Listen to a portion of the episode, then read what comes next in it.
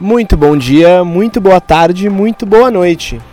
Da onde quer que você esteja, eu sou o Gabriel e esse é o podcast da Matueté, mais do que especial sobre o Japão. Então eu convido a você que está se preparando para passar as férias do outro lado do mundo, para apertar bem os cintos e vir com a gente, porque tá muito legal.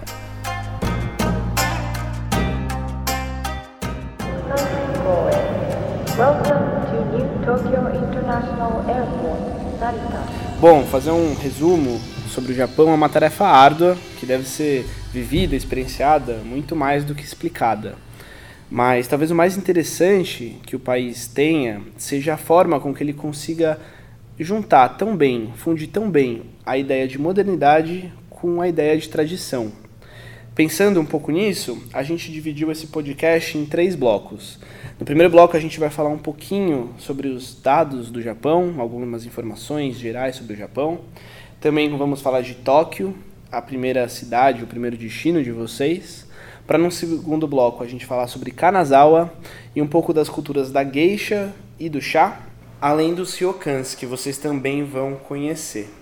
No terceiro bloco a gente fala um pouco da ilha de Naoshima, a ilha artística de Naoshima, um pouco de Kyoto e também de Osaka, último destino antes do embarque para Dubai.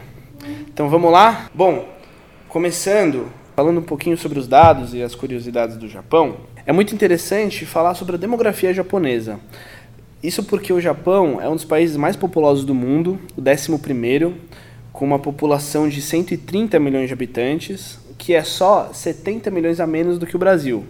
Parece muito, mas se a gente considerar que o território japonês, todas as ilhas juntas, formam um território menor ainda do que o estado do Mato Grosso do Sul, é muito engraçado a gente pensar que nessas ilhinhas cabem e estão vivendo 130 milhões de pessoas. Bom, o, ainda sobre a geografia, são 6.582 ilhas que compõem o território japonês, sendo quatro grandes principais ilhas. São elas a ilha de Hokkaido, que é a mais ao norte e é onde está a cidade de Sapporo, a maior dessa região. Honshu, que entre outras cidades importantes é a cidade onde está Tóquio e também onde está Osaka. Shikoku, que é a menorzinha dessas ilhas, que só tem 4 milhões de habitantes e Kyushu, que é a ilha onde está Fukuoka, uma das mais importantes ilhas do Japão também. O mais surpreendente, o mais surpreendente sobre a geografia do Japão é que ele está em cima de três placas tectônicas. Ele tem um formato ali praticamente seguindo esse recorte das placas tectônicas. Ele também está muito perto da China e da Coreia, que em grande parte de sua história foi um território totalmente dominado pelo Japão, pelo Império Japonês. E por conta disso, esses três países asiáticos têm muito em comum. Afunilando e passando já, dando o pulinho em Tóquio, que vai ser a primeira cidade que vocês vão conhecer.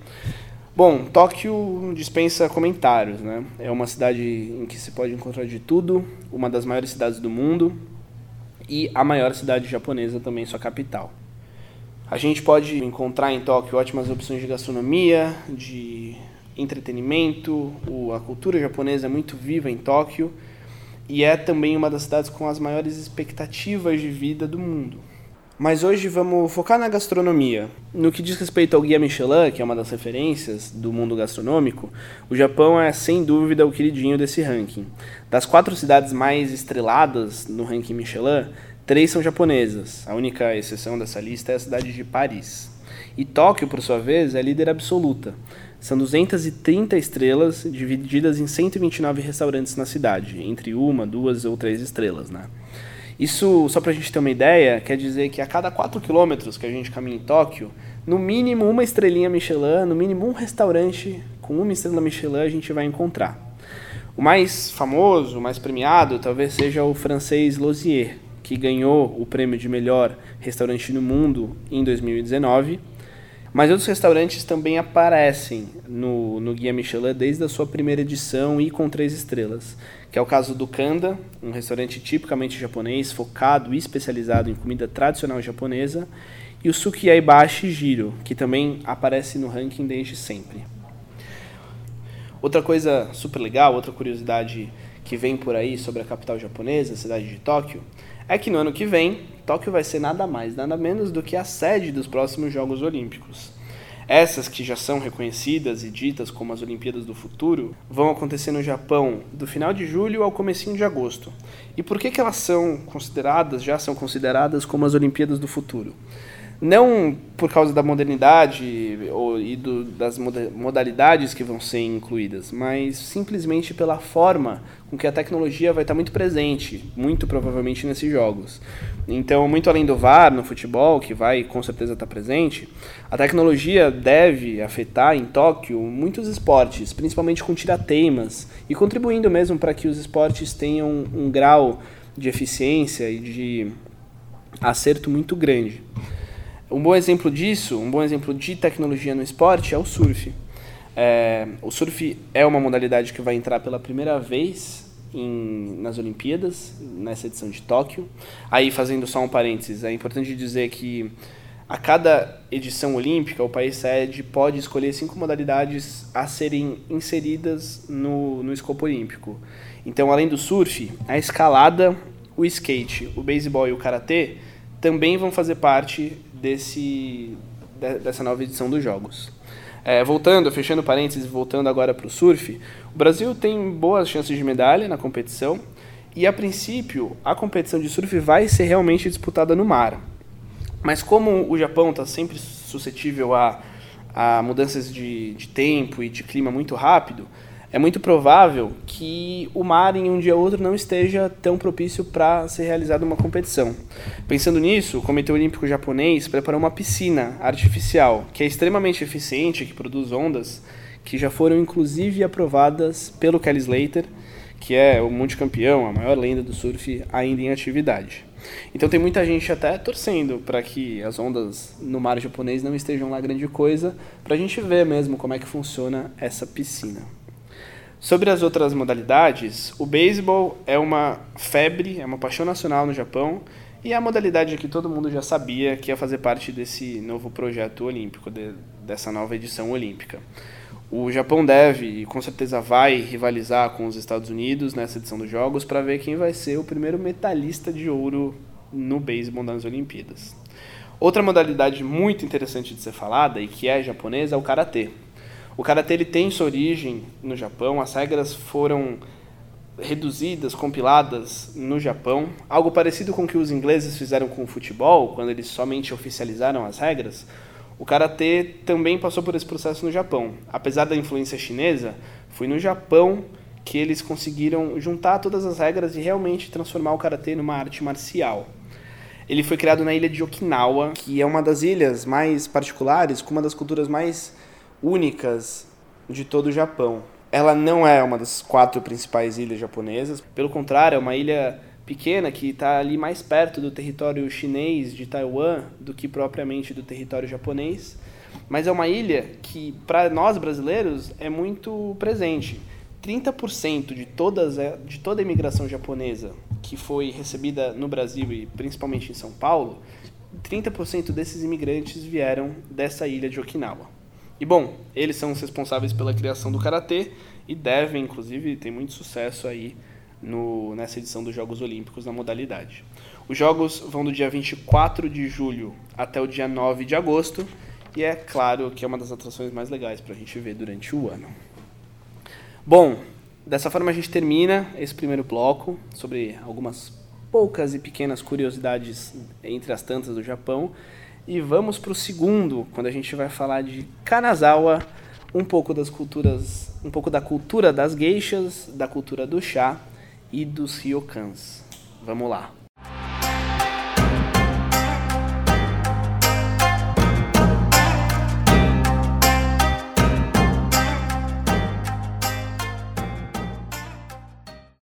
Bom, pousando em Kanazawa, Kanazawa é daquelas cidades que a gente fala pouco, pouco faladas e pouco conhecidas no Japão, muito por conta do seu tamanho e que é menor comparado às grandes metrópoles japonesas. Mas em termos culturais e históricos, Kanazawa tem muito a oferecer.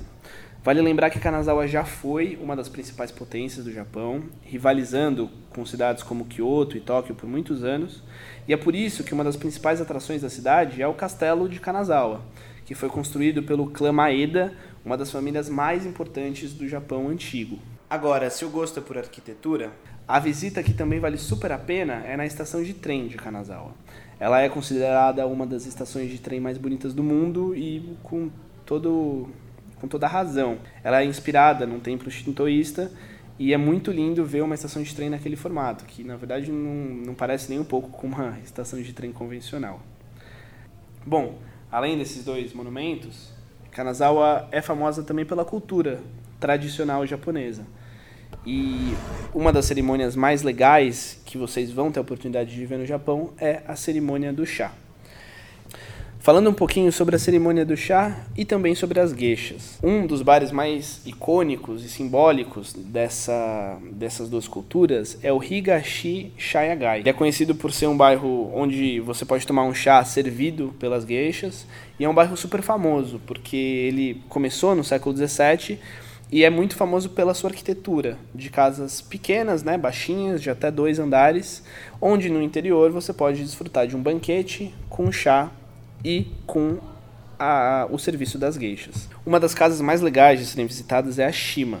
Ela que foi construída em 1820 como uma típica e requintada casa de chá, ainda funciona nos mesmos moldes e seu formato original ainda é preservado. Inclusive ela é considerada um patrimônio histórico nacional, ela é super importante. E sobre o que acontece dentro dela, vamos falar um pouquinho, começando pelas gueixas. Bom, diferente do que muita gente acredita, geisha não tem nada a ver com prostituição. A tradução para geisha, na verdade, é artista.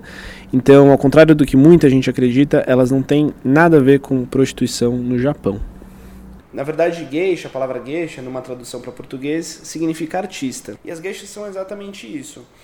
Na verdade, a cultura da geisha começou lá no século VII e foi uma forma das mulheres, uma forma que, com que as mulheres encontraram de sustentar a família e, é claro, a si mesma durante os períodos de guerra em, em que o Japão passava. Então as geishas, bom, os estudos para se tornar uma geisha, eles começam muito cedo, desde os 4 anos de idade. Elas aprendem, entre outras coisas, a arte do canto, da pintura e de, é claro, servir e realizar uma boa cerimônia do chá. Um detalhe interessante sobre essa diferença entre uma geisha e uma maiko está no kimono que as duas usam. Enquanto uma maiko tem um kimono em que a sua abertura, a abertura desse kimono é na parte de trás, o que possibilita que outra pessoa abra o kimono para ela, uma geisha tem um kimono aberto, aberto somente na parte da frente, para que ela mesma possa escolher o momento de deixar abrir, o momento que ela queira abrir a sua peça de roupa. Já a cerimônia tradicional do chá japonesa também é muito, muito antiga, é lá do século VIII, e na verdade ela começou com a aristocracia japonesa. Na época, só quem tinha condições de ter o chá verde japonês era a alta sociedade. Com o passar do tempo, e principalmente com a influência portuguesa nas culturas japonesas, isso foi mudando. Hoje em dia, uma cerimônia do chá japonês tem sobremesa, tem pão de ló e tem também o açúcar, que foi exatamente trazido pelos portugueses à cultura japonesa. O açúcar é inclusive colocado no chá, algo que em algumas casas e alguns em algumas partes do Japão mais tradicional isso não seria possível, isso é visto como um, uma morte do, do ritual, mas foram os portugueses que trouxeram essa ideia e que acabou sendo incorporada pela cultura do chá, pela, pelo ritual do chá. Bom, assim a gente encerra essa parte sobre Kanazawa, que é um roteiro que vale muito a pena, uma cidade cheia de cultura, e pulamos, damos uma descansada um pouquinho nos ryokans, essas que são uma das hospedagens mais antigas e tradicionais do mundo. Bom, os ryokans são hospedagens típicas e únicas japonesas estão entre as acomodações mais tradicionais do mundo. Reza a lenda que o primeiro hotel da história, que inclusive ainda segue em atividade, é um ryokan, é o chamado Nishiyama Onsen Kenyunkan, e foi fundado no século VIII, no ano de 705. Não só deve ser o hotel mais antigo do mundo, como também é considerada a empresa em atividade ainda mais antiga do Japão. Mas bom, é, falando um pouquinho sobre eles, como é que eles surgiram? Qual que é a história dos ryokans e por que, que eles são assim? Bom, os ryokans serviam inicialmente para viajantes. Por conta da periculosidade que era viajar sozinho no Japão, não só pelos imprevistos de algum roubo, de algum saque que pudesse acontecer no caminho, como também por conta das condições climáticas que sempre podiam surpreender um viajante, principalmente durante a noite, os ryokans surgiram na beira das estradas que já existiam na época. Então, eles eram normalmente construídos em um espaço anexo ao que seria a casa do anfitrião, e por conta dessa proximidade, fazia parte da etiqueta que o anfitrião e o hóspede conversassem. Um bom anfitrião, claro, era um anfitrião que pudesse servir chá, a refeição e também lenha o suficiente para que o hóspede pudesse se aquecer, enquanto o hóspede, por sua vez, fazia parte da etiqueta dele se mostrar interessado, perguntar da família, e, enfim, e dessa forma que eles interagissem, até porque era uma, um estilo de acomodação gratuito. Ninguém não era cobrado para os viajantes que dormissem no Ryokan. Além disso, além da, da lenha, além de tudo isso, yukatas também eram oferecidas aos clientes desde o começo da viagem. Yukatas são uma espécie de kimono, mas uma espécie de kimono mais despojada, mais leve. Algo como um roupão que era exatamente feito para ser usado em casa pelo, por, pelas pessoas, mas que nesse caso os anfitriões disponibilizavam para os hóspedes. Era algo super casual, super simples e até, diferente do kimono, eles tinham manga curta. É basicamente isso, essa é basicamente a história dos ryokans japoneses. Eu espero que vocês gostem da acomodação, aproveitem todo o conforto e, por favor, não esqueçam de tirar o sapato antes de entrar. Terminando, terminado isso, dito isso sobre os ryokans, a gente agora dá um pulinho para o terceiro bloco e para a ilha de Naoshima, que também é super legal.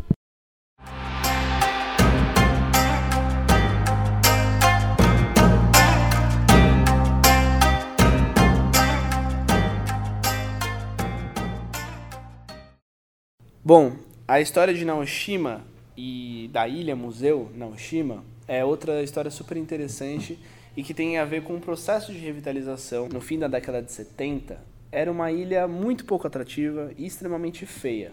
Por conta da rápida industrialização japonesa, as fábricas que se estabeleceram ali e que cresceram de uma forma extremamente acelerada usavam a ilha simplesmente para produzir o que tinham que produzir e acabavam descartando todos os rejeitos no mar ao redor da ilha. Então a ilha não tinha nada de legal, não tinha nada de interessante. Foi no início da década de 80 que o bilionário Tetsuhiko Fukutake teve a ideia de comprar aquela ilha e começar a revitalizar essa região. E a maneira com que ele pensou em fazer isso foi por meio da arte.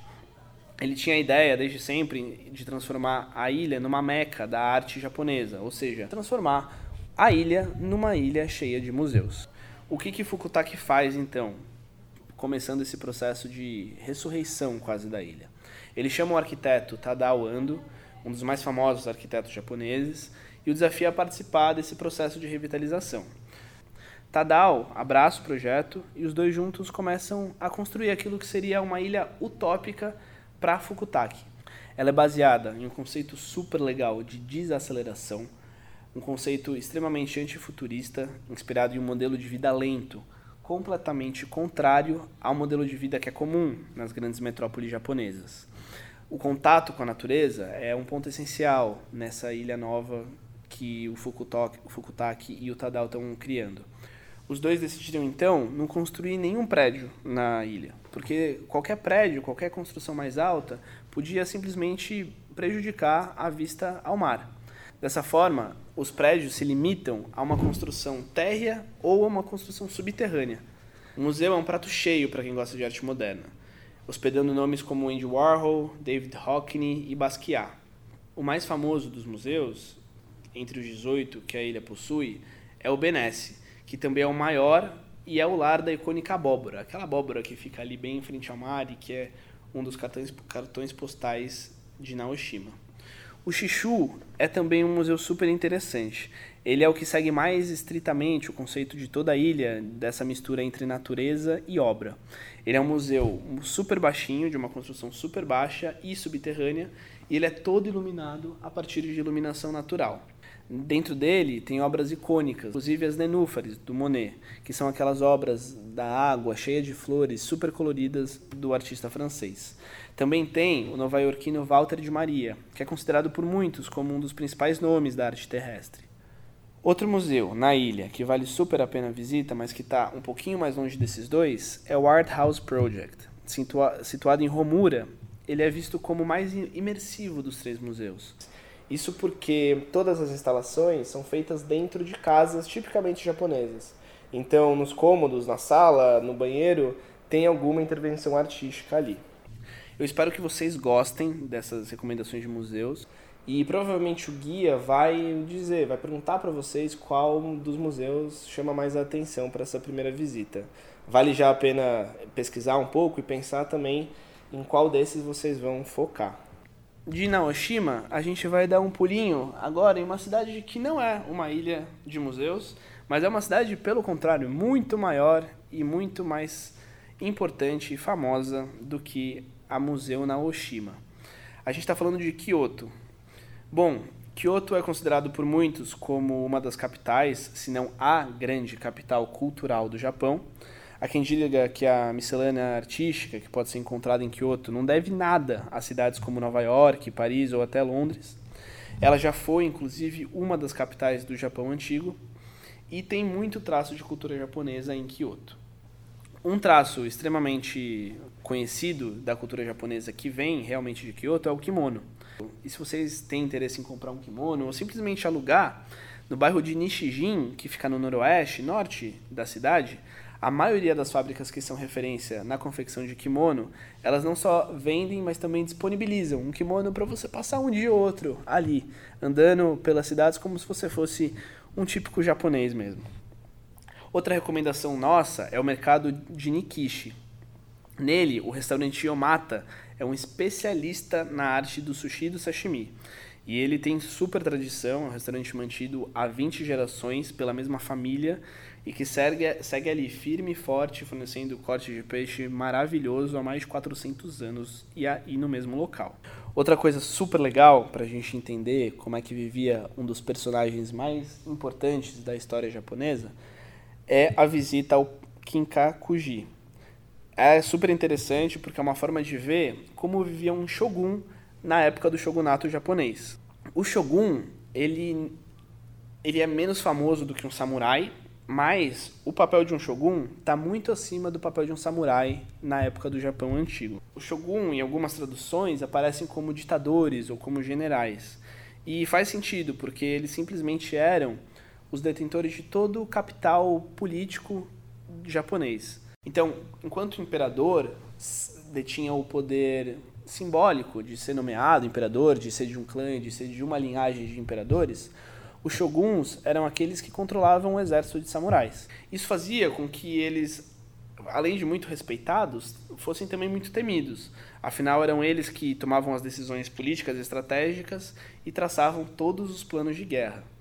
É bem legal falar de shogun e falar de samurai, porque samurais japoneses são muito famosos, mas muita gente não sabe que existiram também mulheres guerreiras que não podem ser chamadas de samurais, simplesmente porque é um termo totalmente masculino, mas muitas mulheres eram acobertadas e escondidas no exército de samurais e vestidas como homens para que, que se evitasse que a população soubesse que aquele guerreiro incrível, maravilhoso, aquele samurai, era na verdade uma mulher.